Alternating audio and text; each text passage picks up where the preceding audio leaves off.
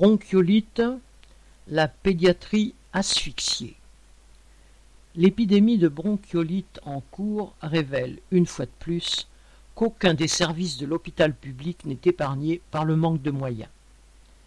Le collectif Interhôpitaux dénonce le fait que des enfants en situation d'urgence ne peuvent pas être pris en charge, faute de place.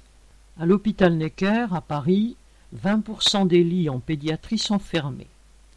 Au CHU de Bicêtre, où seuls 14 lits sur 24 sont disponibles, 5 enfants en urgence vitale n'ont pu être accueillis et 25 hospitalisations ont été déprogrammées.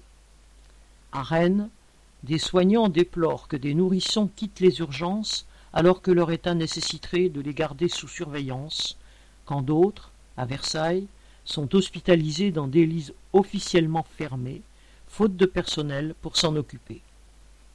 Cette situation catastrophique est antérieure à la crise du Covid. À l'automne 2019 déjà, 22 jeunes patients avaient dû être transférés dans des hôpitaux de province, faute de place en Île-de-France. Une tribune parue dans la presse et signée par plus de 2000 soignants avait alerté sur le fait que les conditions de sécurité n'étaient plus réunies. Aujourd'hui, le gouvernement justifie cette situation calamiteuse par la précocité de l'épidémie de bronchiolite. Mais si elle était survenue plus tard, le sous-effectif aurait été le même, avec les mêmes conséquences dramatiques. David Mencas